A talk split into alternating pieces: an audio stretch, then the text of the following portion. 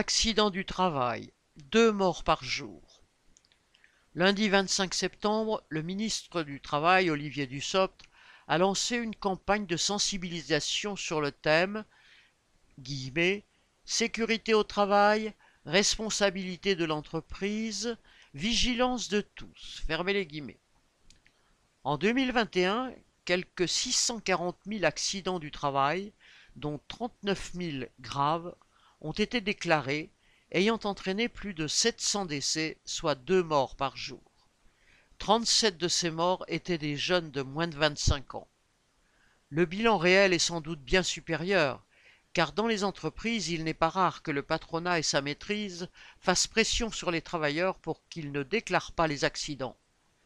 Certaines catégories de travailleurs sont plus touchées que d'autres.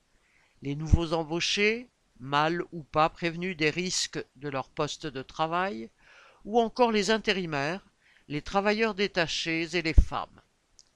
Après avoir baissé après 1990, le nombre des accidents est stable depuis une dizaine d'années. Aux deux morts par jour s'ajoute en effet quotidiennement une centaine de blessés graves. Selon le ministre, faire baisser le nombre d'accidents du travail serait l'affaire de tous.